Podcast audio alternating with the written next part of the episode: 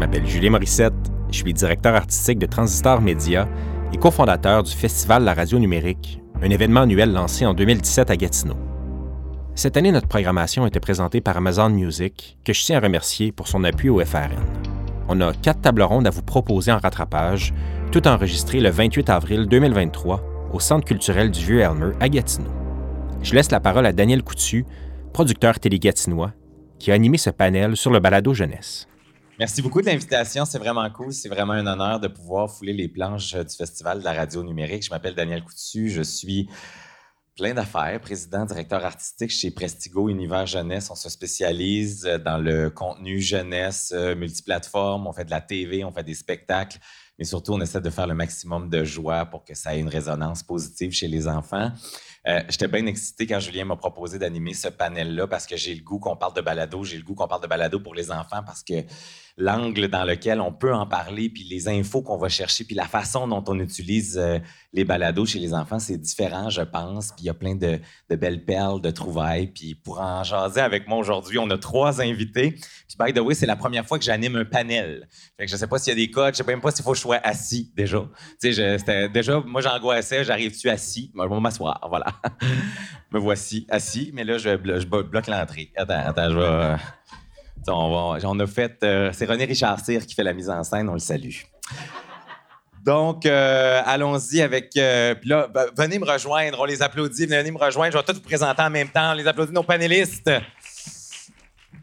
Tu vois, je sais même pas s'il faut les présenter une par une normalement dans le code. C'est, j'ai pas lu le guide. Asseyez-vous déjà. Regarde ça, ça change de place. C'est excitant. c'est organique. Il y a plein de choses que vous voyez pas, ceux qui sont sur le, fil RSS. Alors, ce que vous venez de voir, c'est des gens qui changent de place sur un sofa. Alors, c'est comme de la vidéo description en même temps. Allô? Bonjour. Êtes-vous excité? Oui, hein? C'est excitant, mais c'est excitant. C'est-tu votre premier panel sur la balado jeunesse? C'est-tu la première fois que, que ça arrive dans votre vie? Oui, c'est pas mon premier panel sur la balado, mais jeunesse, oui. Fait que, c'est comme une première. J'aimerais ça qu'on applaudisse à ça. Tu sais, fait que. Bon, voilà. vous, est-ce que c'est la première fois que vous assistez à un panel de balado jeunesse? Bon, hey, on s'applaudit. Tu vois, on détruit les codes du panel. On applaudit à, tout rompre à chaque question. Euh, alors, je vous présente nos invités. Euh, elle s'appelle Prune Lieutier, est-ce que je le dis bien?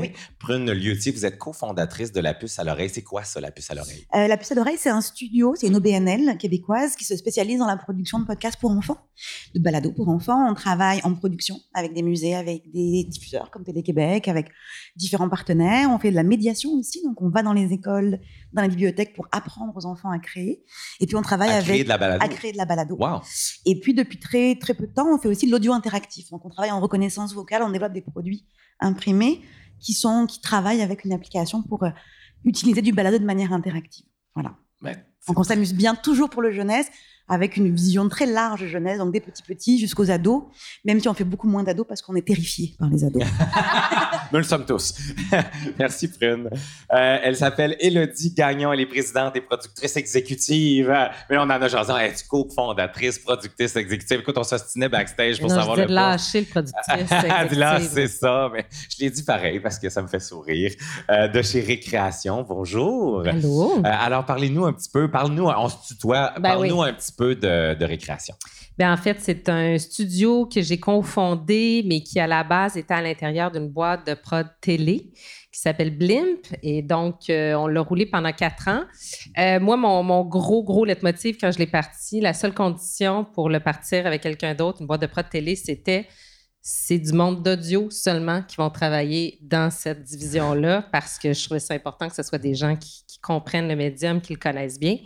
Euh, puis on l'a fait pendant quatre ans. Puis là, depuis quelques mois, j'ai racheté Récréation. Je l'ai sorti. Alors voilà, maintenant c'est mon bébé. Êtes dans les fusions-acquisitions maintenant. Fusions-acquisitions. Mais en fait, on est une boîte euh, généraliste dans le sens qu'on fait de tout. Alors, contrairement à la puce à l'oreille, on n'est pas spécialisé en jeunesse, mais ça a donné qu'on a fait beaucoup de jeunesse par intérêt, par plaisir. Puis je dirais que nous, notre, c'est ce qu'on aime faire à Récréation, c'est vraiment apporter une plus-value créative à tous les projets. Fait qu'autant que ce soit des projets avec diffuseurs ou des projets corporatifs aussi, l'important, c'est vraiment qu'on apporte quelque chose, que ce ne soit pas juste un balado pour un balado. On veut vraiment, euh, c'est ça, crafter le, le contenu pour qu'il y ait quelque chose euh, vraiment euh, dans- qui soit adapté au balado puis qui soit créatif. Oui, puis ce que vous faites en grand public vient bonifier aussi votre expertise quand ça vient de temps du jeunesse, euh, nécessairement. Complètement. Complètement. Puis on a vraiment touché à tous les, les publics en jeunesse, des tout petits à partir de deux ans jusqu'aux ados, euh, qui sont terrifiants, mais qui sont quand même le fun à servir. Moi, j'en ai deux, fait que tu sais, j'ai les deux Ouais, cobayes à la maison. J'embarque là-dedans. Fait que ça, c'est puis Le mot pratique, hein. terrifiant est très, très bien choisi. Alors, euh, non, je les aime, euh, d'amour. Euh, Julie de Rome, chef de contenu chez Télé-Québec. C'est quoi ça, Télé-Québec? Ah, Télé-Québec, c'est quoi? Alors, il y a le Québec, Québec. il y a la province. il y a- non, mais Télé-Québec, euh, diffuseur sûr, public. bien sûr. Est-ce qu'il y en a qui connaissent pas Télé-Québec? ben non, ben je pense pas. Ah, mais, mais- Jeanne Dompierre connaît pas Télé-Québec. on va lui demander de quitter, s'il vous plaît. Ah, vous travaillez chez Télé-Québec? Oh oui. OK, fait que vous avez amené une crew pour vous Moi, applaudir. j'ai mon équipe, là, j'ai mes C'est bien cheerleaders. le fun. Ben là, bonjour. Toutes de Où Montréal sont les pom-poms? Euh, ça n'est pas avec les accessoires, on fait de l'audio, Julie. On, Oui, ah on se le rappelle, on se le rappelle. Oui, parce qu'on fait, on, on fait de la télé majoritairement, et effectivement. On a une grande partie de notre production, de notre diffusion qui est destinée à la jeunesse. On couvre tous les âges, même les ados, mais de façon différente. Euh, et puis au niveau, euh, au niveau balado, en jeunesse, euh, moi je suis chef de contenu, donc je chapeaute des projets jeunesse. Et quand est venu le temps de de s'intéresser à la balado, j'ai levé la main et on m'a désignée comme étant celle qui allait s'en occuper. Et je suis contente. Donc, C'est cool. Euh, oui, les balados jeunesse ont été, on en a produit quelques-uns, on va continuer à en produire.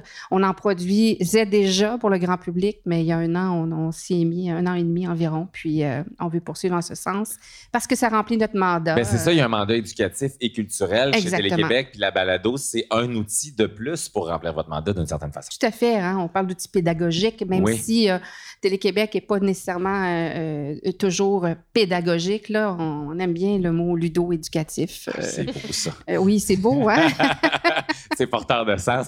Parlons-en d'outils pédagogiques. Puis de, de- Mais en fait, j'aurais le goût de nous lancer en même temps sur euh, les différentes façons d'utiliser la balado, de, de la distribuer, de la diffuser, puis en quoi elle résonne chez les enfants. Avec une statistique intéressante, il y a l'Observatoire Technologie Média Junior euh, du Canada qui a fait une étude qui a été parue en août 2022 qui a dit au Canada, c'est un enfant sur huit qui affirme avoir écouté une balado dans le dernier mois, ce qui n'est pas peu, hein, quand on, comme euh, c'est intéressant comme données. Au Québec, on est un petit peu, euh, petit peu à, à la remorque ou un petit peu en retard, si on peut dire ça comme ça. C'est un enfant sur 11, un enfant sur 12. Vous réagissez comment, cette statistique-là? Vous êtes étonné ou ça confirme ce que vous voyez sur le terrain? Ben oui, ça confirme. euh, le balado- en fait, ça va, euh, on, s'en parlait un peu plus tôt, ça va avec l'offre. Au Canada, anglais, euh, en Amérique du Nord, anglais, l'offre est tellement grande que effectivement, si un enfant s'intéresse à la balado, ben, il, il- plonge dans un univers où il va avoir une très, très grande offre. Puis il y a peut-être une... Puis ça, ça fait boule de neige. Donc, plus il en consomme, plus il connaît le médium. Alors qu'ici, on est encore au niveau un peu de l'éducation à, à ce médium-là. Euh, Ben oui, puis moi, je compare souvent le balado jeunesse au, euh, au disque. Mon Dieu, ça trahit un peu mon âge. Est-ce que je suis la seule qui écoutait des petits disques? En vinyle ou en disque compact? Ben, non, non, même pas en disque compact, en Ben. vinyle, mais c'était des petits pour enfants. Bref, Oui. Walt Disney en avait, tu sais, le flic Oui. clochette, puis là, tu tournais la page. Pinocchio, puis bon. là, avec la petite clochette, bing, tourne la page. puis tout, Exactement. tout, tout, Pierre tout, et le loup, mais ça, c'était un vrai Oui, gros Pierre. vinyle. Mais bref, tout ça pour dire que moi, j'adorais écouter ça. Je trouvais ça tellement fantastique. Puis pour moi, le balado, c'est un peu ça, le balado jeunesse. Or, quand on était petit, on écoutait des vinyles, c'était nos parents qui connaissaient déjà bien le médium du vinyle, qui en avaient, qui avaient des tables tournantes, qui les achetaient, qui nous les faisaient consommer. Là, le problème, c'est qu'on demande à des gens, parce que c'est rarement les enfants par eux-mêmes, Oui. surtout les tout petits, qui vont choisir des balados. Donc, il faut que ça passe par les parents et il faut que les parents connaissent bien le balado. Puis ça, c'est encore à faire, c'est encore un défi. Donc, l'éducation à la balado dans un contexte où on peut se servir de la balado comme moyen d'éducation. Mhm. Ben, D'ailleurs, on se rend compte hein, que les, les profs, les enseignants, enseignantes sont des très bons ambassadeurs de la balado en classe. Ils vont utiliser ces ressources pédagogiques-là dans leur cadre, dans leur projet pédagogique. Donc, soit pour avoir un temps calme avec les enfants, soit pour l'utiliser vraiment dans le cadre d'une séquence pédagogique et développent finalement, euh, par, la- par le même fait, des habitudes d'écoute chez les enfants qui ensuite Ouais, rentrent chez eux, font demande à leurs parents d'écouter de nouveaux balados, puis après, ils font comme tous les enfants pénibles qui vous demandent de lire 20 000 fois le même livre, ils vont l'écouter 20 000 fois, mais ça, on on commence à entretenir des habitudes d'écoute assez régulières, voire quotidiennes. Mais souvent, les profs sont des bons moyens d'entrée. C'est ça, c'est des ambassadeurs. Ils en demandent aussi. Nous, on, euh, avec Télé-Québec en classe, euh, on rencontre les professeurs euh, et ils nous en demandent. On a une plateforme Télé-Québec en classe qui est destinée aux, euh, aux enseignants, aux, aux parents qui font l'école à la maison, aux professionnels de l'éducation. Et euh, ils le disent, euh, le, le- le- le contenu audio, ah, ils en ont des écrans hein, dans les écoles. Puis je pense qu'à un moment Ouais, donné... le, le tableau interactif, Oui. Euh, les, les- iPads, les iPods. Puis en plus, à un moment donné, c'était comme une mode aussi de dire si on veut stimuler les enfants à mieux apprendre ou quoi que ce soit, là, ils ont fait rentrer plein d'écrans, les études sont sorties, Ils ont fait rentrer la les écrans. bête, oui. Oui, Ils ils ont fait rentrer la bête. Puis l'audio répond donc à ce besoin-là de revenir à quelque chose où les enfants ne seraient pas devant un écran. Surtout finalement. quand on parle des Ouais. tout petits. On parle des tout petits, euh, mettons, les 3-5 ans, là, en en maternelle 4 ans, à la garderie, à, à la maternelle aussi. Euh, c'est intéressant de, de voir que le balado peut être utilisé comme, on parlait d'outils pédagogiques, Euh, on en a développé un balado, euh, par exemple, euh, Mon ami Bulle, Oui, où on, on- on- ce qu'on fait, c'est qu'on demande à l'enfant de réagir et on fait appel à l'imagination du tout petit. Il écoute, il entend, il a envie de réagir. En fait, là, c'est- c'est c'est- c'est une belle façon de, de faire développer des compétences autres que par stimuler la créativité. Oui. Parce que moi, Oui. les yeux- c'est un peu comme la lecture finalement, c'est-à-dire où on, on doit imaginer les décors, on doit imaginer les personnages, l'humanité qui se cache derrière les personnages.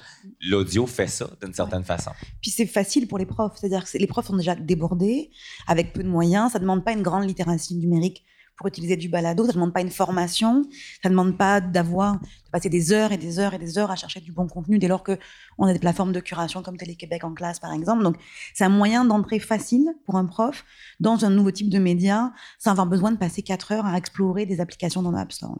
Absolument. Puis là, ça va avoir l'air arrangé avec le gars des vues. Mais justement, le projet Bulle et moi, on a un extrait. Dépose sur le tapis de la caisse les légumes qui sont dans le panier. Les légumes. légumes. Et toi, est-ce que tu connais un légume? Lequel? Les légumes. Les légumes. Ah J'ai des carottes, un poivron et une courge. Bravo! Là, les Julien peuvent applaudir. Après un extrait, on applaudit. C'est comme un code dans un panel. On applaudit après l'extrait. Puis, vous avez développé aussi des contenus pour les 9-12 ans. Là, on vient d'entendre un contenu pour les 6-8 ans. Euh, C'était pour les 3-5 ans, les- celui-là. Je m'excuse. Ça, on- celui-là, c'est pour les On, 3-5 développe- ans. on a développé des contenus pour presque tout. euh, euh, à Télé-Québec, on, on divise euh, les contenus en jeunesse. t'sais. Les publics ne sont pas les mêmes. Un 3-5 ans n'est pas la même chose qu'un qu'un qu'un- qu'un 6-8 ans, qu'un 9-12 ans. Puis là, après, les, les 13 plus aussi, c'est. euh, ce sont des extraterrestres, à la limite. Euh, donc, oui, on, on développe des contenus qui sont vraiment spécifiques au groupe d'âge. Avec mon ami Bulle, euh, on était destiné au préscolaire. On a eu Ça me raconte aussi, qu'on a fait ensemble avec euh, Élodie. Et pour les plus vieux, oui. euh, pour les 6-8 ans, on a développé, entre autres, une, une production qui s'appelle Les Rôtis Mystères. Oui, dont nous avons un extrait. On a un extrait. Incroyable. Un dictaphone, ça sert à enregistrer n'importe quoi. Ça sert à enregistrer n'importe quoi. Ah, je peux enregistrer des notes d'enquête, des interrogatoires, des trucs suspects. Mais c'est pas tout. Quand je l'ai trouvé, il y avait un message dessus. Ça dit quoi? Écoute. Chers super détectives, super secrets, rendez-vous au Troc Livre pour découvrir votre nouvelle mission à la page 88 du guide du parfait espion. Je compte sur votre discrétion. Déjà, on entend une différence dans le jeu des comédiens, C'est pas du tout dans l'ambiance, dans l'approche, dans le rythme aussi. Pourtant, le- c'est le même réalisateur, les deux. Euh, Francis, qui est ici euh, avec nous. Là, En fait, je- à peu près tous les extraits qu'on va faire jouer aujourd'hui, c'est Francis qui s'appelle. il a commandité le panel. C'est ça, exact. Merci, merci d'être là. Merci de. Mais de- c'est ça, on Francis parle pas, on parle pas sur le même ton euh, à, à un tout petit, Clairement. à un plus grand. Avec Rôti Mystère, on, on avait envie de leur faire, euh, leur faire vivre une aventure, qu'ils puissent se l'imaginer, puis qu'ils puissent essa- euh, essayer de deviner en même temps qui est le coupable. Il y avait vraiment toute, euh, toute une, c'est une fiction audio, carrément. Carrément. Puis pour les 9-12 ans, je- parce qu'on est là-dedans, je suis Ah curieux déjà d'aller, vu qu'on on vient tout juste des attentes. Ah, là, on est ailleurs. là, on est ailleurs. Je, je- je- Louis, tu es un sauveteur de piscine? D'accord, je sauve des piscines. Oui, tu sauves des piscines en détresse. Une piscine qui s'assèche. D'accord. Tu es un sauveteur. Oui. Et Marie-Soleil, tu es une petite tannante sur le bord de la piscine. Casting parfait. Ben Alors, quand vous voulez, puis euh, moi, je m'occupe de la petite cloche.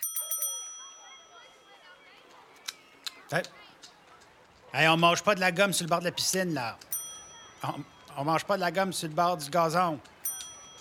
On mange pas des citrons sur le bord de la piscine. J'ai le droit de manger des citrons si je veux. Ben. Moi, ça me fait rien. Je trouve même pas ça en moi, regarde.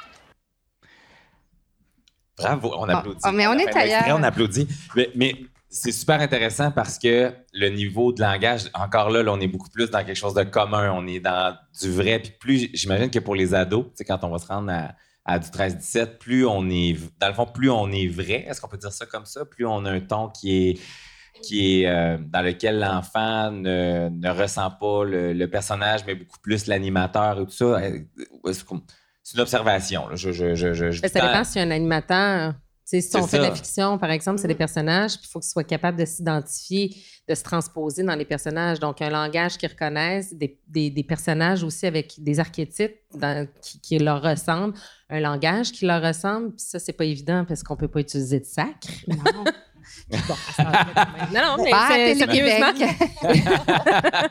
non, mais bref, dans le sens, c'est vrai qu'il y a quand même cette difficulté-là. Tu sais, les ados sont très sensibles au code, de, de, justement de, de ce qui les reconnaît. Donc, il faut vraiment, tu sais, on, on marche sur une ligne fine. Avec les enfants, je trouve que c'est les, les plus petits, c'est plus facile, mais les ados, c'est Ma quand fille même... récemment me disait même, euh, là, je travaille sur un projet, tu sais, on veut, tu sais, on, on voudrait vraiment que, tu sais, ça a l'air cool, puis tout ça. Puis là, elle a fait, Ah. Mais c'est ça. elle dit, papa, essaie pas de l'air cool, sois cool. Ouais. L'authenticité est tellement importante à cet âge. C'est un peu le danger avec les ados, c'est-à-dire qu'effectivement, tu as toujours l'impression que tu vas être celle qui arrive en disant on va être sur Toc Toc, tu sais, quand même, une espèce de truc. Ouais. T'as vraiment l'air super Brune, faut tu qu'on vois. se parle. Mais c'est ça, t'as vraiment l'air de ça, genre, alors les jeunes, tu vois. Toc, toc, toc, ils C'est écoutent pas ça, ça ça. marche pas. TikTok, oui. Mais du coup, du coup Oui. c'est ça que je veux dire, c'est que, c'est que tu, tu veux surtout pas avoir l'air de ça. Tu veux surtout pas avoir l'air de la personne qui veut faire jeune et qui a absolument pas les codes. Nous, quand on fait du documentaire pour les ados, on travaille avec des ados ou avec des très jeunes adultes. On les implique dans la production, dans l'écriture, dans la réalisation. Parfois, euh, on a fait un projet avec Ubisoft Éducation qui s'appelle Les Jeunes des Codes sur un journalisme de solutions autour des nouvelles technologies. On a travaillé avec des jeunes cégepiens pour des ados. On avait quasiment envie de leur dire bon, mais débrouillez-vous, on vous laisse dans une pièce. Ouais. On va voir ce qui en sort. Mais pour nous, c'était la manière de faire du documentaire la plus appropriée pour s'assurer justement de ne pas avoir l'air de d'être sur Tok Tok. Tu vois ce que je veux dire? Ouais. C'était vraiment important pour nous. Puis le développement de public, je trouve que c'est une bonne, euh, c'est une bonne façon de développer le public, de les faire participer à la création, d'être partie prenante dans le, tu sais, de dire, on, on va faire des brainstorms pour voir de quelle façon, de quoi vous avez entend, euh, le goût de- d'entendre parler, quel genre d'histoire vous appelle. Je pense que de les, de les impliquer, ça permet de développer le public. Mais y a-tu d'autres façons aussi chez Télé-Québec, entre autres, quand on dit développement de public, c'est quoi, euh, quel, genre de stratégie ou quel genre de réflexion vous avez euh, sur ça? Bien, on essaie, on, essaie le plus possible de trouver pour chacune des, des- cibles ce qui peut les, les, les, les- un, les intéresser, les stimuler, puis les, les initier au genre.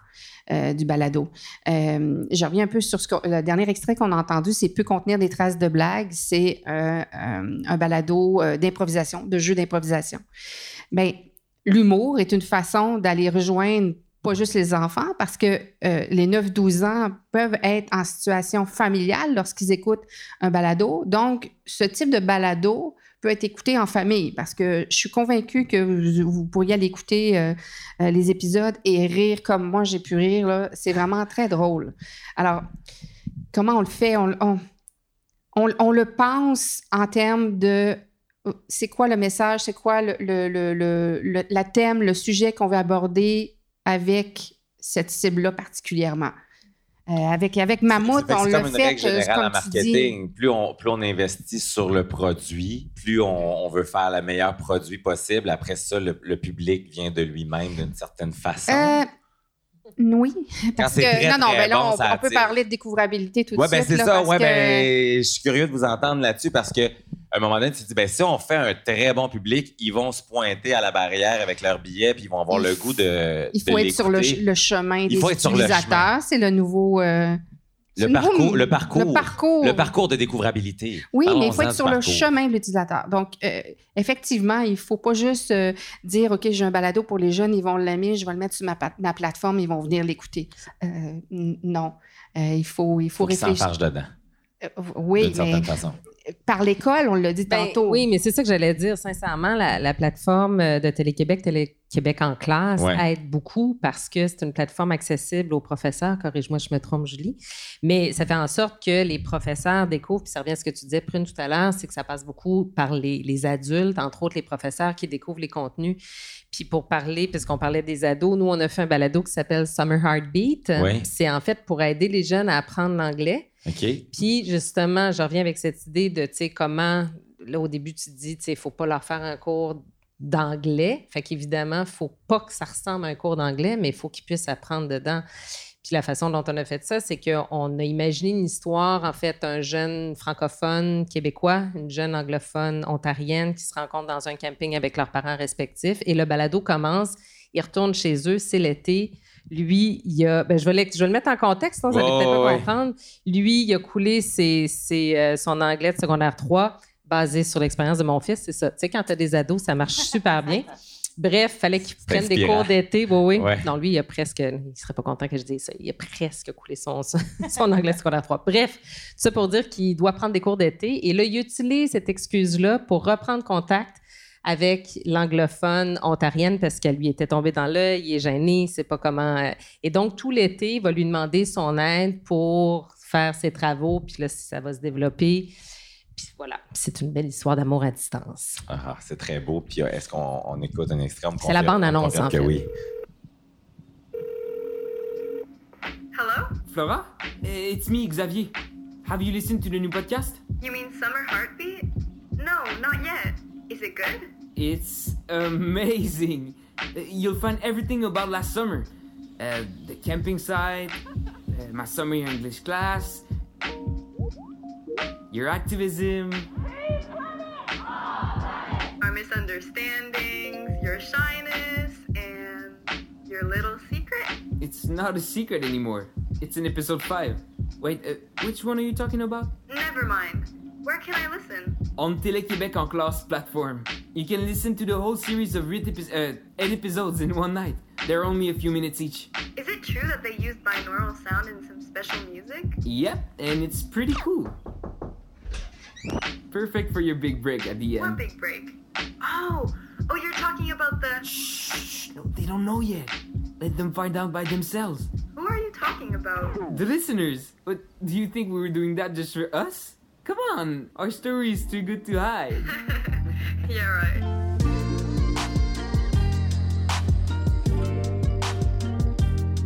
Summer Heartbeat, mesdames, messieurs. Thank you for uh, partaging this uh, with Ben, us. ben, ça, c'était très drôle parce qu'il fallait que le, le jeune acteur parle de mieux en mieux anglais. Oui. Fait que quand tu l'écris, il faut que tu réfléchisses à un mauvais anglais au début, plein d'erreurs. J'aurais pu être consultant là-dessus. ouais. Ouais, plein d'exemples, c'était parfait. Mais c'est deux jeunes ados qui jouent les, les deux acteurs principaux, puis ça marche, on y croit, parce qu'ils sont eux-mêmes. Parce qu'ils sont eux-mêmes ancrés dans cette vérité-là. et souvent, ils nous réécrivaient au moment même où on les enregistrait. Tu non, on dirait pas ça comme ça, non. Puis, fais puis ça. un balado comme celui-là, tu sais, on parle de Télé-Québec en classe, puis je, je nous fais un- un- revenir un petit peu sur le thème de la découvrabilité, parce que c'est une question qu'on s'est posée lorsqu'on on s'est rencontrés un petit peu avant, c'est est-ce que pour que nos œuvres de fiction audio, euh, animation, podcast, euh, tout ça, est-ce qu'on veut qu'ils soient sur des plateformes de type Télé-Québec en classe ou on veut également se retrouver sur des plateformes plus généralistes ou accessibles, des, euh, par exemple des, des- des Amazon Music ou des, euh, YouTube. des- des- YouTube, Sp- oui, YouTube, beaucoup, on s'entend, euh, Spotify, etc. On, on se positionne où là-dedans comme, euh, est-ce qu'on nourrit, entre guillemets, la bête ou est-ce qu'on, au contraire, on, on se donne des portes d'entrée de plus?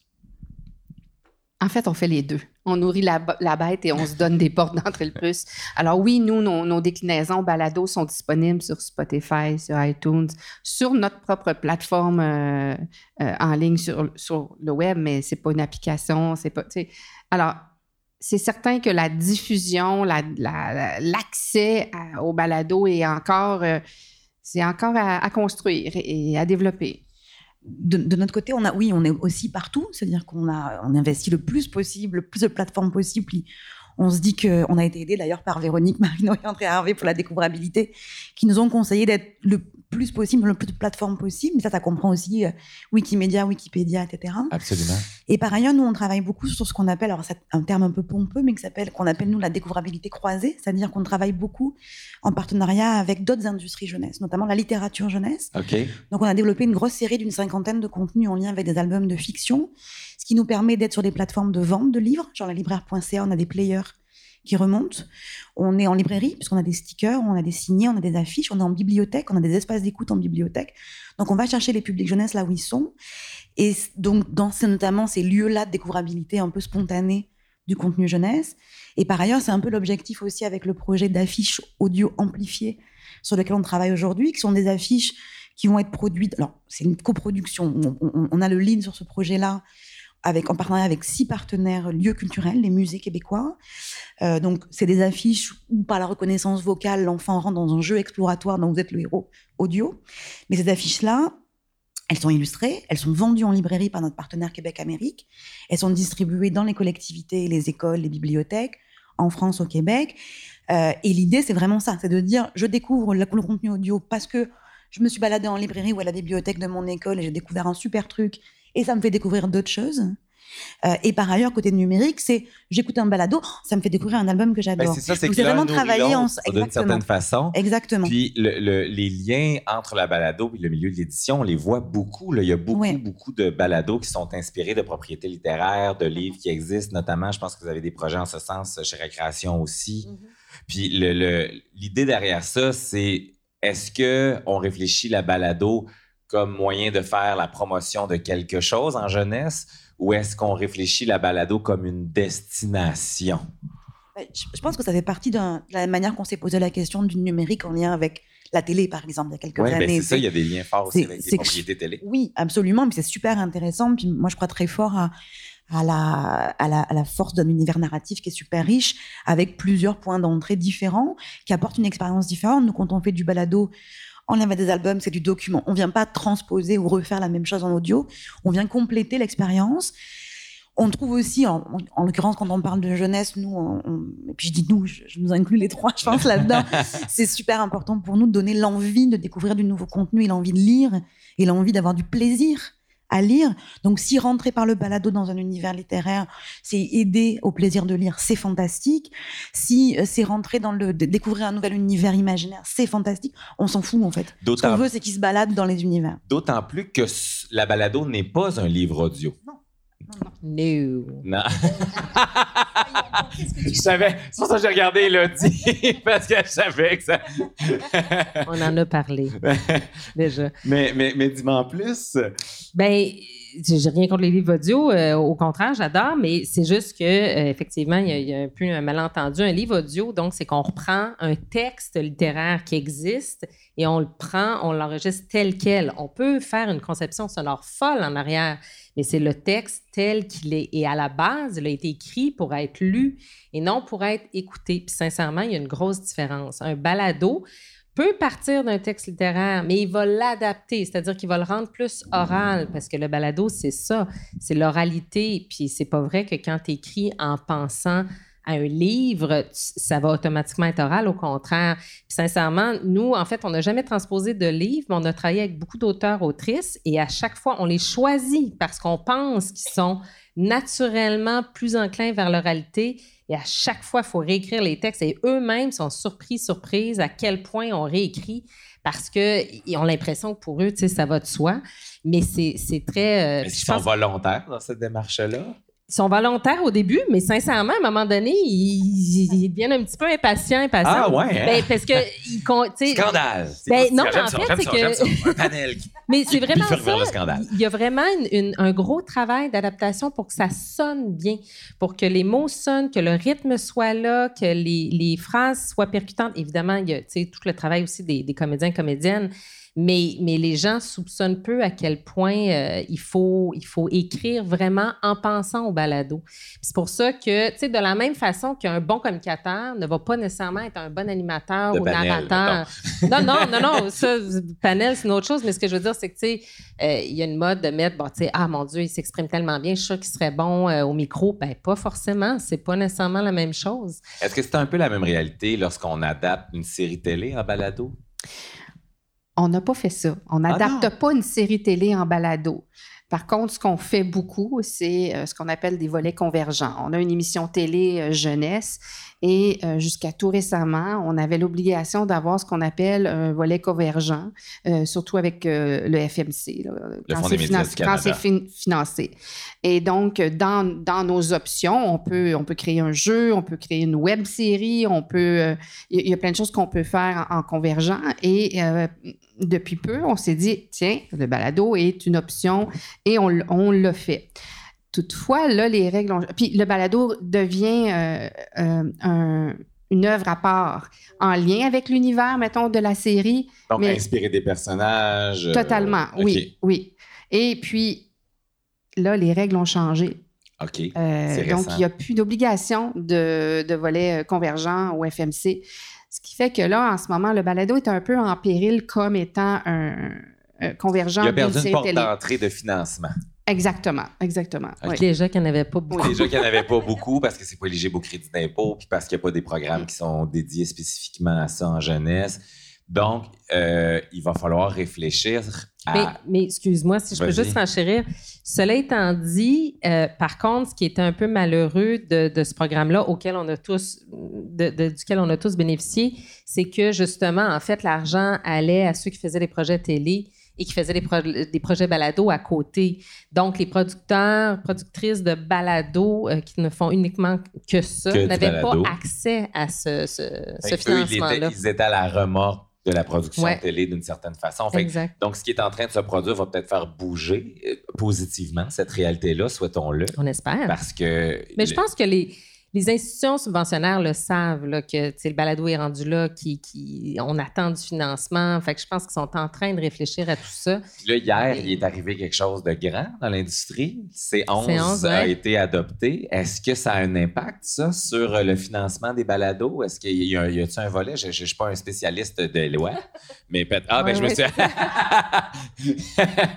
Moi non plus. Euh, je peux pas me prononcer là-dessus. Ben, Euh, je- je- je mais je peux faire du chemin sur ce que tu dis, c'est-à-dire que le fait d'avoir perdu cette possibilité-là, en tant que diffuseur, d'avoir perdu cette possibilité-là de faire un balado en tant que euh, produit convergent d'une émission Oui. télé, fait que nous, on se dit, ah, ben il y a une opportunité pour nous de dire, on a un sujet à aborder, on a une thématique, on a une- un, un public cible, on vise, par exemple, les tout petits, ben, euh, puis on, trouve que le balado est vraiment le format avec lequel on doit le faire, ben, on va le financer à 100 à ce moment-là. C'est-à-dire que ça devient un format pour lequel on, euh, qui a une valeur. Exactement. En fait, c'est qu'il y a une proposition de valeur véritable parce que ça répond à un besoin. Puis les chiffres sont là. Il y a un enfant sur huit au Canada qui écoute chaque semaine un balado. Fait donc, il y a un auditoire qui est là pour ce type de contenu-là puis qui peut vous aider à répondre à votre mandat éducatif et culturel. Oui, puis il y a des sujets qu'on qu'on ne ferait pas. euh, puis on parlait des adolescents tantôt. Là, le balado est, est formidable pour ça. Euh, c'est qu'on on les rejoint plus tellement à la télé. Euh, je pense que tout le monde euh, est au courant de ça. Ils sont plus, ils sont plus euh, à notre antenne. Mais nous, on a le mandat d'accompagner les enfants tout au long de leur développement. Mais de la petite enfance jusqu'à l'âge adulte. On ne veut pas les lâcher, mais on peut pas, on peut pas, on les a plus à la télé.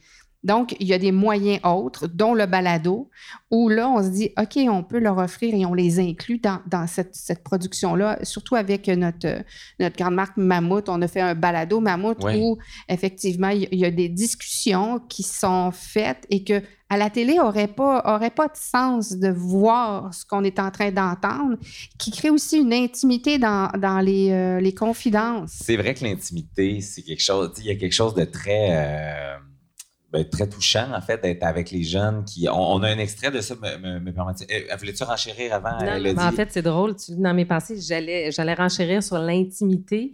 Je pense que la clé, en- notamment avec les, les publics, en tout cas, de, d'ados et de jeunes adultes, c'est ça. Puis je pense que c'est un petit peu là où on, on passe à C'est ça, la côté télé peut pas faire l'opportunité. ça.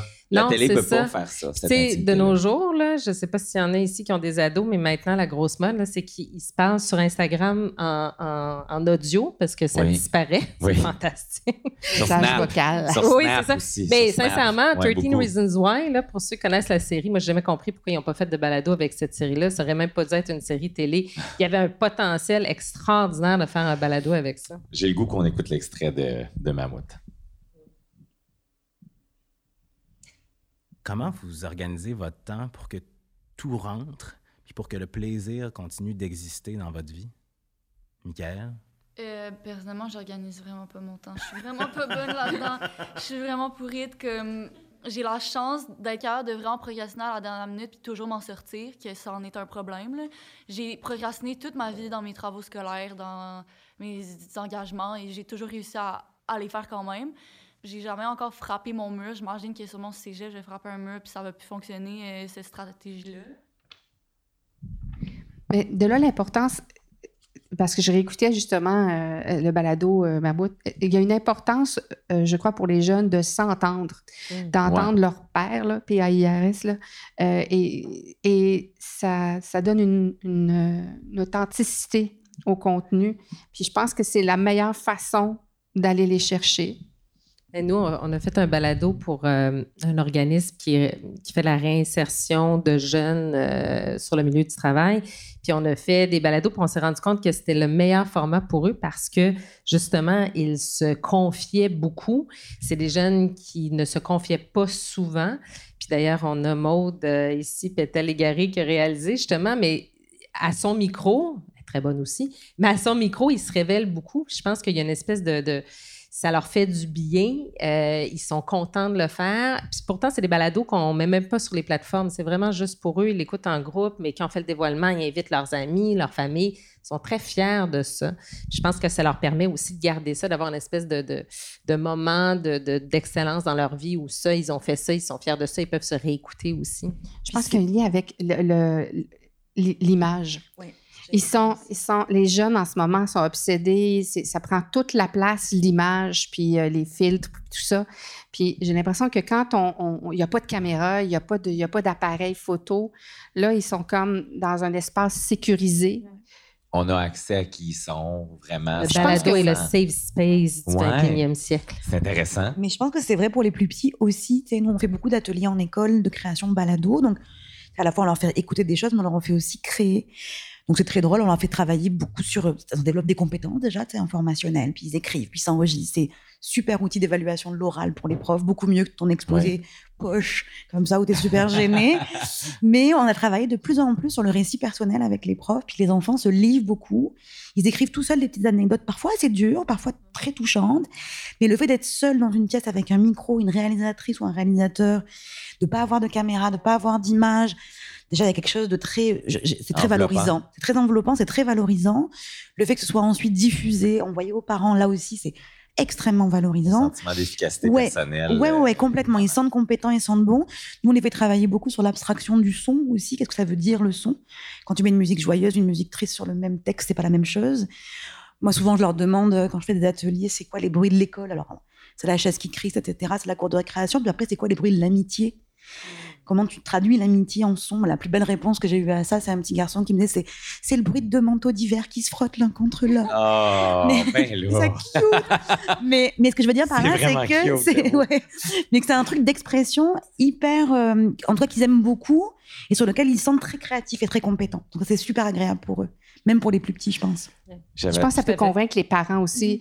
Euh, et- et on travaille avec Passepartout, on a Oui. la, la marque Passepartout et on, on a un partenariat avec euh, l'Orchestre métropolitain euh, pour la prochaine année.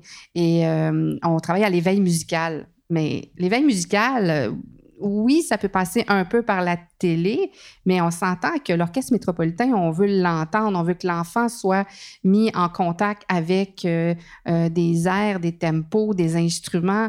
Puis euh, je travaille actuellement, c'est ça, sur un, contenu audio qui, qui va être un balado, hein, Francis? Euh, euh, oui, encore. Toujours Francis. Francis est partout et omniscient. Et où les enfants, euh, un peu comme tu as mentionné Pierre et Leloup, c'était notre inspiration d'avoir euh, des contes euh, orchestrés, c'est-à-dire. Audio, je pense même, avait fait Pierre et Leloup avec l'ensemble Pentaèdre euh, il y a deux ans. Ben, pas je pense, j'ai fait la narration.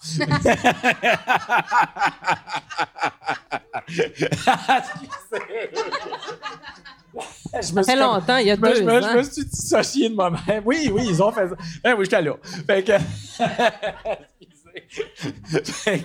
Mais c'était c'était un super projet puis euh, eux ce qu'ils ont fait pour partager un petit peu là, c'est que ben, justement ils ont fait le- le- l'enregistrement de l'ensemble Pentaèdre le quintet à cordes. Il y a eu la narration qui a été faite mais ils ont demandé à des enfants de dessiner ce que ce que ce que la musique euh, éveillait comme image pour eux. Donc ils avaient les deux. Ils avaient le conte sous forme audio mais ils avaient aussi une version pour YouTube. Puis on sait que les enfants euh, j'ai des données là-dessus 35 des enfants YouTube Music et, comme c'est fou à quel point ils, ils- écoutent la, la musique sur YouTube. Puis le bref ils, ils peuvent faire jouer ça mais en même temps voir des dessins d'enfants des photos d'enfants qui représentent c'est vraiment très Mais les très- enfants très ont, projet. euh, ont dévoilé sur notre plateforme Squat, ont dévoilé, euh, c'est une communauté de jeunes de 6 à 12 ans euh, sur le- lequel on a également déposé nos balados euh, euh, jeunesse pour, pour leur groupe d'âge. On dit que souvent, quand ils écoutent un balado, ils dessinent.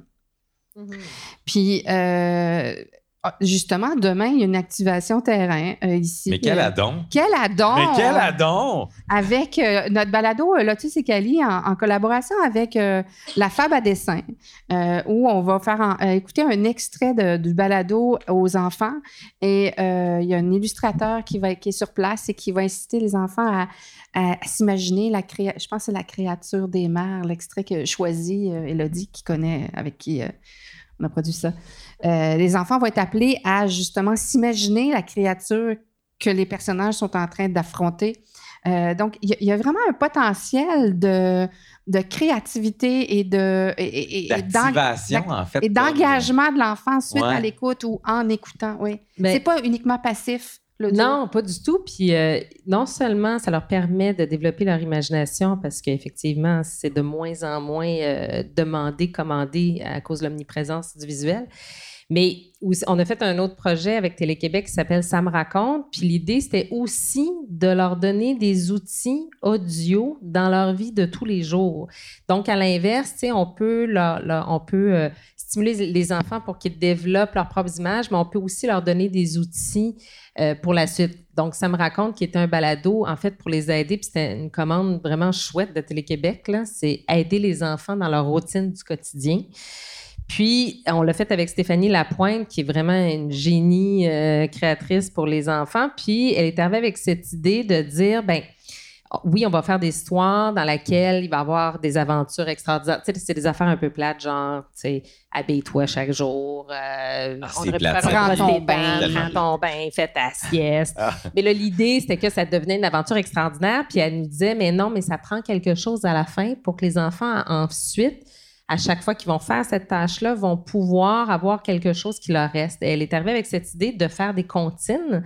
Donc, une comptine par épisode à la fin pour que les enfants l'apprennent par cœur, la rejouent, puis que là, à chaque fois que, ah oui, je prends mon bain, ah, tiens, je vais faire la comptine. Et là, tout d'un coup, tu sais, ça devient le fun. Là, mais. Elodie moi ça me donne le goût de la prendre Je la le sais, comptine on en a J'ai- une. j'ai comme en dedans de moi ça se triture ça fait je veux faire une comptine puis en plus on a un extrait Mais là, on a, c'est la comptine de l'auto, parce que, tu sais, il y a beaucoup d'enfants qui n'aiment pas prendre l'auto. Mais là, je vous avertis, si on la fait jouer, tout le monde la chante.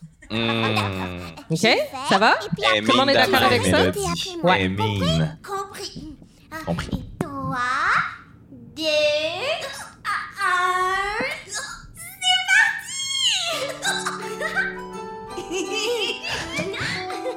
Ils ont du fun. Ben oui. Puis là, à partir de quand on répète en même temps? Elle va chanter deux fois, vous allez voir. OK, OK, OK, OK. ok. Quand je monte dans la voiture, chaque fois c'est une aventure. J'inventais des tas d'histoires. Ma tête est remplie de trésors. Vroom, vroom, ouvre la fenêtre. Que le vent caresse ma tête. Vroom, vroom, attache-toi. On s'en va là-bas. Ça va tôt. Quand je monte dans la voiture, chaque fois c'est une aventure. J'invente des tas d'histoires. Ma tête est remplie Les- de Facile, le refrain, là. Vroom. Assieds-toi, Ça la change un peu. t'emmènera. Vroom, vroom, tiens-toi bien. Hein? Très loin.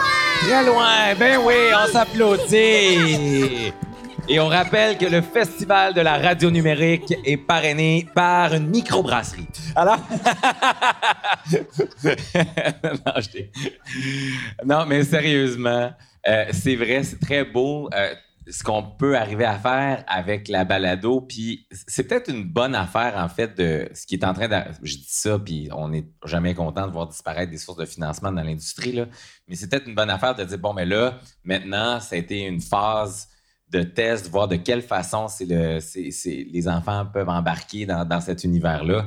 Maintenant, comment on crée de la valeur avec ça. puis Ça va se transformer, puis ça Exact. doit se transformer parce que euh, à un moment donné, on a envie que ça, ça, ça, ça explose puis que ça prenne de l'expansion. Absolument. Puis j'ai des chiffres, OK? Parlant de- Parce qu'il n'y a pas beaucoup de données d'écoute au Québec à l'heure actuelle sur les balados. C'est un enjeu. Il y a quand même une étude qui a été publiée en août 2022. Euh, je suis arrivé avec ça dans mon sac à matin, euh, qui a été fait par euh, l'Observatoire Technologie Média Junior. Je vous lance des, des données, puis là, vous réagissez euh, comme ça, spontanément. OK? On joue. Bon, là, on l'a dit, euh, un enfant canadien sur huit écoute des balados, un enfant sur 12 au Québec. Les enfants qui écoutent des balados écoutent aussi d'autres formes de contenu audio. Les auditeurs de balados sont dans une proportion de 50% plus portés à écouter la radio ou des services de musique en continu que ceux qui n'écoutent pas de balado. Donc, on a donc un terrain fertile. chez- C'est pas, c'est pas étonnant pour vous autres, ça. Non, c'est une habitude. C'est une euh, habitude. Je pense une habitude familiale, probablement, d'ailleurs. Les Oui. enfants qui écoutent des balados ont tendance à le faire souvent. 68% des enfants qui écoutent des balados le font au moins une fois par semaine. Et souvent le même, probablement. Et souvent pendant le même, semaines. exactement. En boucle. Euh, un enfant canadien sur huit, bon, on le dit. Euh, D'autres données intéressantes, le nombre d'enfants qui écoutent des balados est demeuré stable au fil du temps. Donc, depuis 2019 que ces données-là sont... Ouais, sont ça, ça me Ça, ça me surprend. surprend. Ouais, Non, parce je- que- je- je- ouais, je- Ouais. Moi, je contredis ça. Moi aussi, je suis pas d'accord. Je- Bon, ben, on va... Non, mais sincèrement, c'est parce que je dis ça parce y a une étude qui est sortie de. puis Aidez-moi, quelqu'un dans la salle, Canadian Podcast Listeners. Pardon? Merci, Lindsay. Canadian Podcast Listeners. Exactement, 2022, donc assez récent, qui disait que, en fait, euh, non seulement le- le- l'écoute est en expansion, mais particulièrement chez les Canadiens français. C'est comme Oui, ça de- Ce- ceci dit, je me demande si. Mais là, on cible les enfants. Ouais. Oui, mais normalement, ça va de Je pair. comprends. Surtout les jeunes enfants qui sont, euh, qui sont embarqués par leurs parents. Mais est-ce que c'est des données d'écoute, en nombre de statistiques d'écoute? Parce que je pense que les enfants écoutent souvent en groupe, que soit en classe, soit en groupe familial, soit. Ça fait que, mettons qu'on peut multiplier ça par 30. En fait, genre. ce que ça dit, c'est tout. Mais ça dit, va vous lire l'étude de Don't Show the Messenger. Euh, ça dit, on a pu observer une baisse de l'écoute parce que ça dit, tout comme l'écoute des services de musique en continu, les balados ont un auditoire fidèle. On a pu observer une baisse de l'écoute de radio à MFM, probablement attribuable au fait que les enfants ne se déplaçaient pas dans la voiture familiale. Ça, Oui, mais là, on parle de radio, c'est De- ça. Ça, ça de- me surprend la pas que ça soit en baisse. N'empêche qu'il y a quelque chose. J'assistais à une conférence pendant la pandémie, puis il y avait un consultant qui disait Tell me where you sit, and I'll tell you what content you listen to. Dis-moi où tu es assis, et je vais te dire quel genre de contenu. Ça peut peut-être servir de, de- de bougie d'allumage pour réfléchir à quels sont les meilleurs moments dans, la- dans le parcours d'un enfant ou dans la journée d'un enfant pour dire il y a une prédisposition à écouter un balado? Euh, Peut-être même qu'on peut réfléchir. À, là, je brainstorm avec vous autres, là, puis je vous invite à Non, mais on s'intéresse à ces données-là parce qu'on on, on en a fait l'analyse de la routine de l'enfant, euh, surtout pour la télévision, mais on peut comparer, on peut faire Absolument. les comparables euh, en en balado.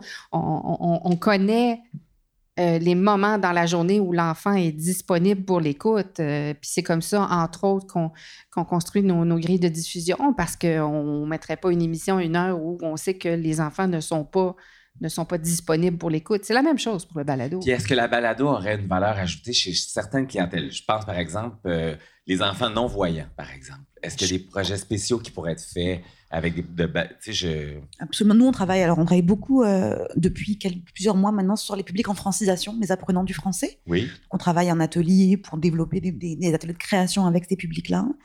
Et on essaie, on essaie de trouver du financement. On, on a déjà on en, en- en discussion avec Télé-Québec en classe là-dessus aussi, pour développer des contenus qu'on appelle high-low quand on travaille en francisation, c'est-à-dire des contenus qui sont pensés pour des publics ados, c'est-à-dire en termes de, de type de contenu, de sujet, euh, de thématique, mais low dans le sens du vocabulaire, du débit, de la durée. Parce que souvent, ce qui est offert au public en francisation aujourd'hui ou apprenant du français, c'est des contenus qui sont, en termes de vocabulaire, adaptés à leur niveau de compréhension du français, mais c'est poche. Ouais, je comprends. Tu vois? Ouais. Que pour, pour un 12 ans. Donc là, Le- l'idée, ouais, là où le vocabulaire serait plus simple et ça, c'est comme- digeste pour eux, c'est un- ben, même le un- contexte est plate, c'est même quasiment un peu humiliant, on me prend pour un Je bébé. comprends. Donc, Oui, je me les- rappelle dans mon cours d'espagnol, ils nous montraient des films de princesses de Disney. Ouais, ça marche J'étais en secondaire 3. Mais pour ces publics-là, on sait, pour ces publics-là, on sait, parce qu'on travaille avec des chercheurs qui nous disent ça, que c'est extrêmement intéressant pour développer l'oralité et le, le français parlé euh, du quotidien. Quoi. Ça, c'est super intéressant pour, euh, pour ces publics, en tout cas. Mais, je reviens aux ados. Ce qui est difficile, je trouve, avec les ados, c'est que naturellement, ils devraient être le public euh, prédestiné pour le balado parce qu'ils passent beaucoup de temps justement avec leurs écouteurs en déplacement. Et pourtant, euh, ils, les écoutent très peu. Ils vont préférer écouter de la musique. Puis sincèrement, je me rapporte à leur âge. Puis c'est vrai que c'est une période de la vie où la musique prend toute la place. C'est un, facteur d'identification très fort. Fait que souvent, ce qu'on voit, c'est que ça, ça raccroche ou en tout cas, ça, ça démarre l'étude de balado plus vers 18, tu sais, jeunes adultes, là, qu'en début vingtaine. Donc, avant ça, il y a comme une espèce de gap euh, plus difficile à accrocher. Il y avait une slide sur ados. les ados, je la cherche pour bonifier. Euh, Oui, ben, c'est la même, ça, la, la même chose à la télé. On- Il y a un gap euh, où on les a pas. J'ai l'impression, toutefois, puis c'est une impression très personnelle, que le livre audio est une belle façon pour les ados euh, parce que bon, j'ai une adolescente un peu qui n'aime pas qui n'aime pas lire, mais dont le livre audio est un outil formidable parce que pas besoin de lire, tu sais, elle, elle Elle écoute. peut se plonger dans l'univers de l'histoire. Oui, puis il y a une question de, de- de- d'attention là aussi euh, liée à ça. Fait que peut-être, que- peut-être que le livre audio est une façon d'accrocher, euh, euh, d'accrocher les ados, mais bon, euh, je- c'est pas. euh, Puis, la donnée est intéressante sur les ados. Ça dit les adolescents écoutent davantage de balado. Une proportion de 17% des adolescents écoutent du contenu balado diffusé comparativement au Québec à ce fameux 7% chez les 2 à 6 ans. Il est possible que les enfants découvrent les balados dans le cadre de leur programme scolaire au fur et à mesure qu'ils grandissent, mais ils commencent peut-être aussi à en écouter d'eux-mêmes par intérêt. Donc, euh, finalement, grâce au balado jeunesse, Il y a de l'espoir. il y a de l'espoir et on active, le- on, on prépare le terrain pour euh, le- toutes les autres formes de balado qui vont un jour se retrouver au festival de la radio numérique. C'est une façon peut-être un peu malhabile d'essayer de, de boucler la boucle. C'est ça que j'essaie de faire, sachez-le. On n'avait presque pas remarqué. non, parfait. non, mais en fait, ce que je vois, c'est que c'est un peu comme en télé-jeunesse. Euh, en passant, il y a trois jours, le même OTM euh, disait que Télé-Québec était euh, connu et euh, reçu par un enfant sur deux au Québec. C'est sorti il y a trois jours. Fait que- donc, c'est une excellente plateforme pour faire découvrir aussi le médium. euh, Oui, de- puis c'est, une, belle responsabilité qu'on a, puis qu'on va continuer de faire, de se dire, OK, on a, on a ces enfants-là à l'écoute. Euh, tu vois, moi, j'ai la statistique de Passe-Partout, trois enfants sur quatre écoutent Passe-Partout, Wow. mais ils, ils vieillissent. Cette génération-là vieillit, puis là, ben, on veut continuer à, à être là pour eux. Puis euh, on parlait de francisation, c'est, c'est dans notre collimateur aussi, de, de pas nécessairement de, de- de franciser, mais de, développement langagier. La pandémie, selon une étude, a, euh, a fait chez les tout petits un petit, il y a eu un retard de développement du langage. euh, ces années-là. Fait qu'on on, on est là, on est là sur leur chemin pour, euh, pour les aider dans, dans leurs leurs défis. Donc, que ce soit en produisant des contenus, en faisant de la médiation culturelle, en diffusant des contenus, on est là pour eux. Puis c'est d'abord pour ça qu'on fait de la balado jeunesse, euh, je pense. Merci beaucoup, Julie. Merci, Merci, Elodie. merci Prune. Merci, Merci, Euh, ah oui, est-ce qu'on a, est qu'on a des questions? C'est, Ouais, euh, c'est ça. Il y a une période de questions. hein? Exactement, on a- C'est- Mais justement, je, je te regarde, je dis, mon Dieu, il y a des gens qui ont des questions. Je voulais pas t'interrompre. Mais non, tu maîtrises tellement bien les codes du panel, Daniel. Ben. je, je capote. Alors, on va prendre des questions du public. Moi, je, je lancerai le bal euh, pour vous laisser le temps de, d'y réfléchir, gens du public, et je peux me promener avec le micro. Mais je voulais savoir, euh, tu sais, on a parlé beaucoup de Télé-Québec notamment et de l'implication dans euh, le contenu jeunesse.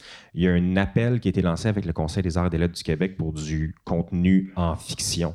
Euh, on a un panel dans le cadre du festival qui s'intéresse à la fiction au Canada et en France. Est-ce que les jeunes publics sont des bonnes cibles, disons, pour le contenu en, en fiction? Parce que on s'entend qu'on a, pour le contenu euh, adulte et grand public, des fois de la difficulté à joindre, euh, à rejoindre ces publics-là avec la fiction. On est partenaire avec le Calque, justement, ça, pour cette fameuse bourse, Wow. dont je ne sais pas si je peux dévoiler le nom du boursier. Je suis comme un peu... euh, mais c'est une fiction. C'est une fiction qui a été, euh, qui a été euh, comme... euh, il y a eu un appel à projet.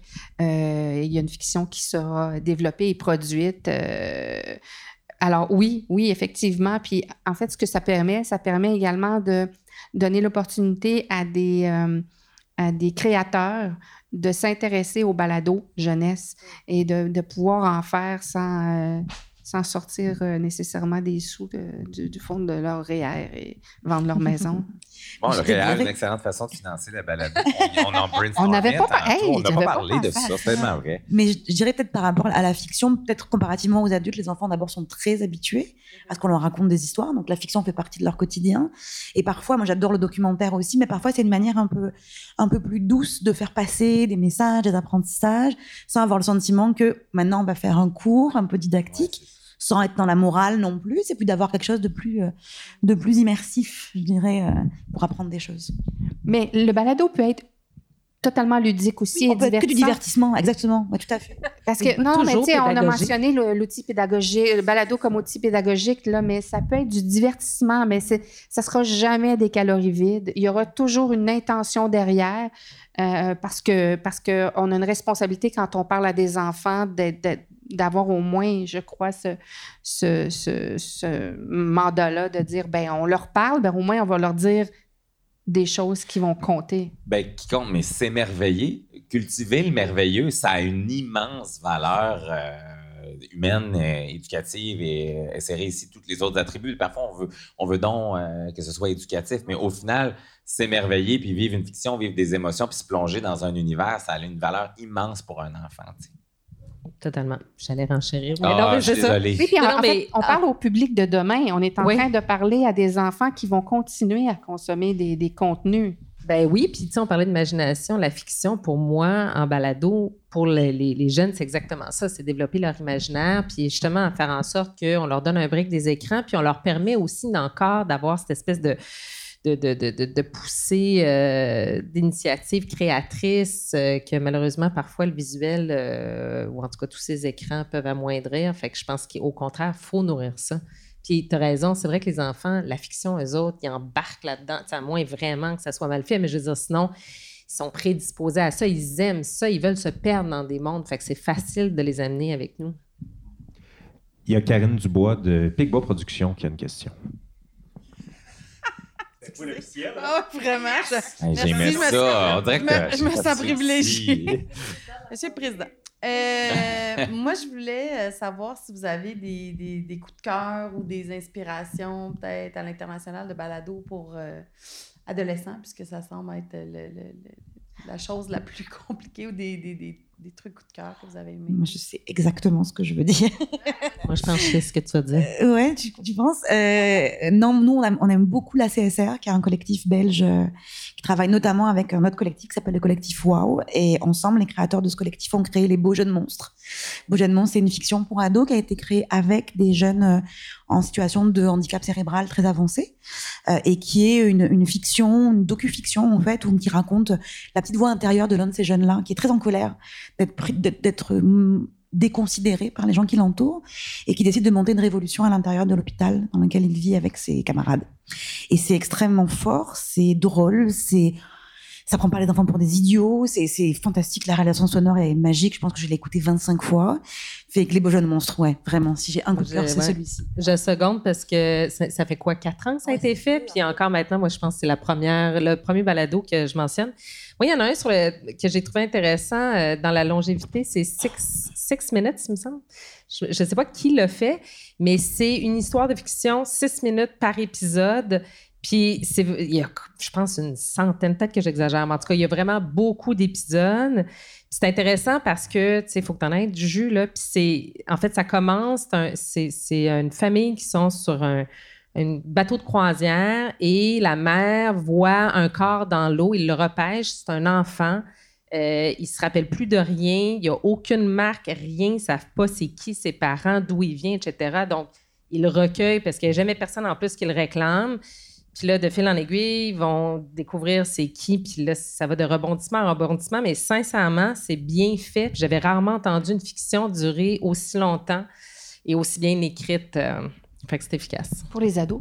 Pour les ados, oui. Je la connaissais pas, celle-là. Non, je sais, c'est peu connu. Je sais même pas comment je l'ai découverte, mais euh, Six Minutes. Vous serez voir ça.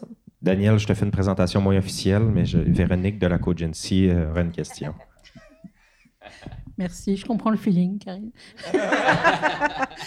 Mais merci beaucoup. euh, j'ai beaucoup apprécié tout ce que vous nous avez raconté. Puis effectivement, c'est très inspirant. Mais il y a une chose sur laquelle j'ai collé, là, de- que ce que vous avez raconté, c'est la capacité des, des jeunes à se confier.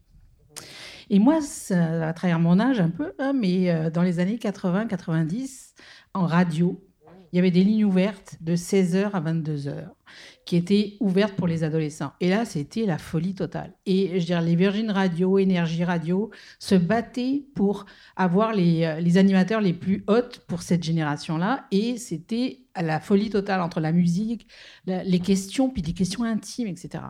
Puis, depuis ce matin, vous nous parlez beaucoup de l'audiovisuel, mais surtout du visuel. Puis j'aimerais savoir si euh, y aurait, vous imaginez qu'il puisse y avoir des relations avec les radios, parce qu'aujourd'hui je ne sais pas jusqu'à quel point les radios rencontrent le public adolescent, mais par contre euh, euh, le- fait que la balado puisse permettre cette créativité là, est-ce qu'il y aurait à imaginer des relations avec le monde de la radio, qui est un monde qui perdure super bien. Je dirais, ils, ils performent très bien dans le milieu euh, numérique, alors qu'on pensait qu'ils allaient mourir. Puis en fait, euh, non. Je dirais, ils ont un, un taux de- de- de- d'engagement qui est très élevé. Et est-ce qu'il y aurait quelque chose à faire avec, euh, avec vous, avec votre univers à vous? Ouais. Euh, oui, à fond, grave. Mais plus, plus pour, prolonger un peu plus la réponse quand même. Euh, nous, on, veut absolument travailler avec tout le système des web radios qui est très implanté aux États-Unis. On revient, on était très contents. On est parti une semaine en Louisiane pour développer des ateliers de création radio en francophone là-bas. On va continuer à travailler avec eux sur le principe des web radios. Aux États-Unis, en immersion francophone et autres, ils ont ce système-là aussi de la, de la radio étudiante, de la télé étudiante qui tous les matins fait des annonces du jour. Il y a vraiment une espèce de culture aussi, cette intég- intégration-là dans le système pédagogique. Donc ça, nous, on veut absolument continuer à le faire. Et par ailleurs, on travaille beaucoup en atelier sur la création radio avec les jeunes, où on les forme notamment avec des animateurs spécialisés sur euh, c'est quoi les différents codes de la radio, la pub, la nouvelle, le journal d'information, la météo. Comment est-ce que tu reconnais ça dans une dynamique radio? Donc on leur fait faire des fausses pubs, on leur fait faire des fausses nouvelles. On a tout un atelier sur les mythes et les légendes. En Louisiane, ils ont, ont inventé des fausses pubs sur Vampinder, le Tinder des vampires. Enfin bref, on avait, c'était hyper drôle. Et, euh, euh, et donc, le code de la radio nous intéresse beaucoup. Et l'idée, c'est maintenant comment on fait le pas d'après, c'est-à-dire comment est-ce qu'on développe dans la francophonie canadienne et ailleurs en francophonie, euh, des systèmes de web radio parce que je pense que les profs sont intéressés. C'est une super belle manière de développer des apprentissages et d'avoir du fun parce que, enfin, du coup, ce que vous disiez tantôt, il y a aussi le fun qui est important. Euh, mais oui, oui, absolument, absolument. Et puis, est-ce que les radios seraient intéressées à diffuser nos contenus? Nous, Le- on serait très ouverts à ça. des Ouais. radios communautaires dans la francophonie Absolument. canadienne, Ouais, ouais. Nord-Québec, là, est très, très, très, très développé. Puis Tout à fait. dynamiques. C'est souvent un joueur central dans le, le culturel ou du Mm. moins l'appartenance à la langue Ouais. française et tout ça. Donc, euh, euh, effectivement, ça Puis- pourrait être une piste intéressante. Ouais, puis mine de rien, dans ces communautés-là aussi, c'est eux qui ont des studios aussi. Ben, Enfin, c'est une manière Ouais, de les collaborer, de créer des choses. Exact. Mhm. Ouais. Mais Avec le secrétariat aux affaires moi, je intergouvernementales. suis juste un petit peu moins. euh, ouais. Je suis un petit peu moins optimiste dans la mesure où euh, c'est pas un médium, par contre, que les, en tout cas, surtout les adolescents euh, euh, connaissent ou même utilisent. Tu sais, ils vont l'écouter avec leurs parents parce que les parents ouvrent la radio, la laissent ouverte. Mais je veux dire, moi, jamais mes enfants ont le réflexe de dire Ah, tiens donc, je vais allumer la radio ici. Véronique, Véronique.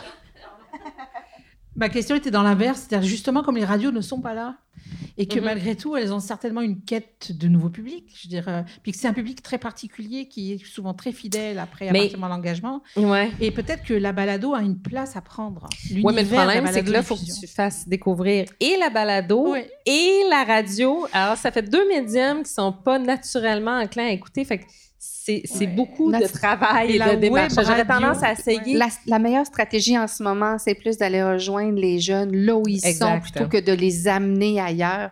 On est plus dans ce sens-là. Les radios commerciales ne sont pas écoutées par les adolescents. Euh, ça serait, moi, je pense que ça serait difficile, puis ça serait pas, ça serait pas nécessairement la bonne stratégie. Euh, il faut, aller là où ils sont. En fait, il faut savoir c'est quoi la radio d'aujourd'hui pour les jeunes? C'est ça le problème. C'est que nous, à l'époque, la radio était encore très écoutée. C'est un médium facile. Qu'est-ce qui représente ça pour eux aujourd'hui? Je pense que c'est- beaucoup plus YouTube, TikTok, euh, même les plateformes d'é- d'écoute musicale, à la limite, seraient peut-être une meilleure place justement pour avoir Twitch, cet espace. euh, Twitch, exact. Euh, c'est plus là qu'on. Ouais, j'allais dire. Roblox. Non, non, oui, on est là. On... plein d'affaires qu'on ouais, connaît pas Mais c'est là où il y a de l'extraction possible. C'est-à-dire il y a une espèce de minage qui, qui pourrait être fait plus, plus, plus à la verticale sur des médiums qui sont déjà dans le public, mais d'être capable d'y amener cette dimension à la balado qui est, qui est un- une écriture réelle. Quoi. Tu sais, donc, et Mais- de pouvoir s'enrichir, amener cet aspect audi- euh, audio en- à la travers des médiums dans lesquels ils sont déjà mais avec une écriture un petit peu parallèle, parce que je pense que le, c'est sûr que les, les- réseaux sociaux les, les, euh, exposent énormément, puis qu'il y a toute une, une- compétition par à, eux-mêmes, par rapport aux autres, pour être toujours avoir la meilleure vie que le voisin, mais même si on sait que c'est faux. Et, et, euh, mais par contre, l'aspect euh, l'aspect je partage, j'exprime ce que je vis, etc. Je pense que cet espace-là n'existe pas beaucoup. Mais moi, je, je le ferais exister, mais pour l'inverse. C'est-à-dire pour faire entendre les jeunes aux plus vieilles générations. Ça, je trouve que ça, Ça manque aussi. à la radio. On a peu cet espace-là, peu cette représentation-là. Oui, puis je trouve que c'est un super espace pour faire ça.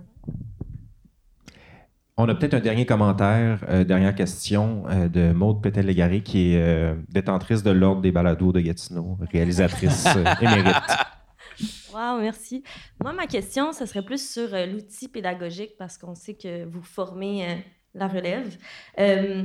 Moi, j'ai été vraiment euh, choquée quand je suis allée dans une école euh, secondaire euh, faire un balado avec Élodie parce que une des intervenantes m'a dit que la plupart des...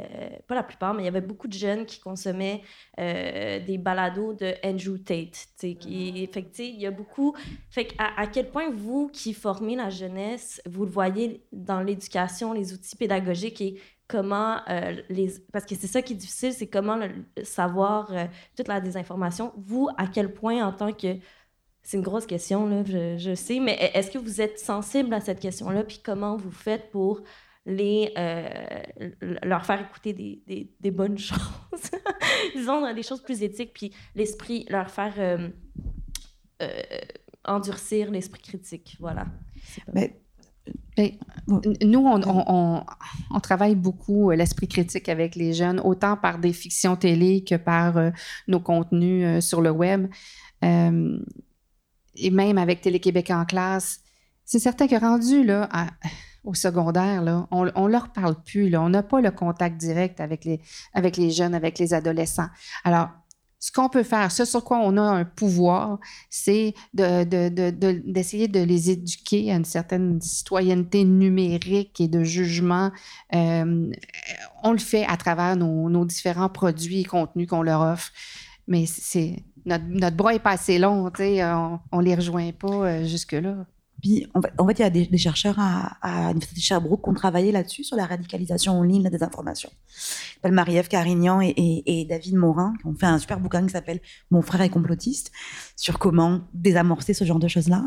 Et dans leurs études, ils constatent que les jeunes ne sont pas les moins bien informés. En vrai, la catégorie de population qui est la moins bien informée, c'est vraiment plus très jeunes adultes, en fait, c'est le moment où on les perd, c'est-à-dire où les médias les rejoignent plus du tout. Mais généralement, les ados, les pré-ados et les plus petits sont plutôt assez bien informés. Par contre, la difficulté dans leur recherche, en fait, que je trouvais particulièrement intéressante, c'est que bien sûr que tu veux leur transmettre des bons contenus, entre guillemets, des contenus féministes, des contenus qui luttent contre le racisme, des contenus qui font état de la diversité de genre, la diversité sexuelle. Évidemment que tu veux ça, sauf que faut le faire avec, avec attention parce que tu veux pas non plus polariser les parents. Pendant la pandémie, euh, les enseignants, euh, on s'est rendu compte que beaucoup de parents enlevaient les enfants de l'école parce qu'ils n'étaient pas d'accord avec les positions de l'enseignant sur la vaccination, par exemple, sur autre chose. Donc, tu es toujours dans une espèce de pas chasser un peu avec les parents, la communauté pédagogique.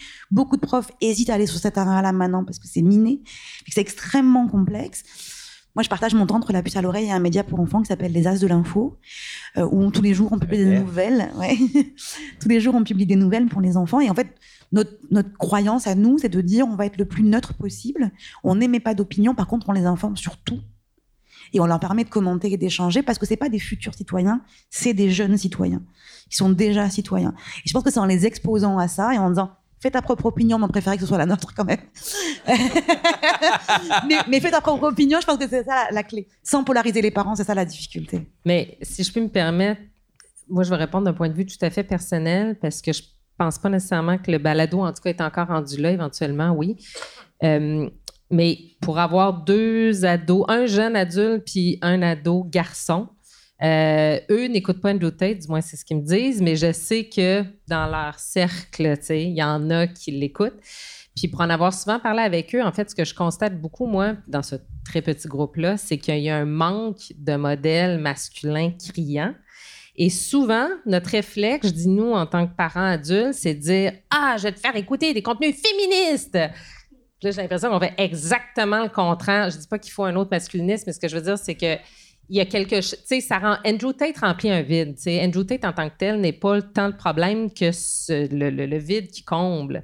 C'est quoi ce vide-là? Il faut qu'on le comprenne, puis il faut qu'on le comble justement par quelque chose qui va quand même venir leur parler. Fait je pense que le balado pourrait être une réponse à ça, mais, mais il va falloir beaucoup plus que le balado parce que c'est quand même un raz de assez euh, incroyable. Fait que s'il y a des sociologues dans la salle, moi, j'attends, Wow. euh, j'attends Ben, en tout cas, la balado nourrit des réflexions fort intéressantes, puis euh, ça confirme qu'il faut continuer d'en faire, puis euh, continuer de s'y intéresser. Julie Derome, chef de contenu chez Télé-Québec, merci beaucoup. Merci à toi. Et le- oui, on va l'applaudir. Ben oui, ben oui. Élodie Gagnon, productrice, cofondatrice, productrice exécutive. Présidente, présidente. Présidente chez Récréation. Merci beaucoup. Et Brune Leutier, cofondatrice de La Puce à l'oreille. Merci beaucoup.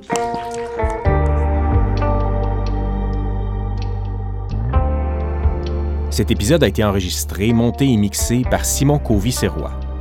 Je tiens à remercier nos commanditaires et partenaires qui ont rendu possible cette septième édition du Festival La Radio Numérique. Amazon Music, la Ville de Gatineau, le Conseil des arts du Canada, le Conseil des arts et des lettres du Québec, l'Ambassade de France au Canada, Culture Outaouais, Radio-Canada Audio, Télé-Québec, la microbrasserie Le 5e Baron et l'Ambassade culturelle. Je vous donne rendez-vous en avril 2024 pour notre huitième festival La Radio Numérique.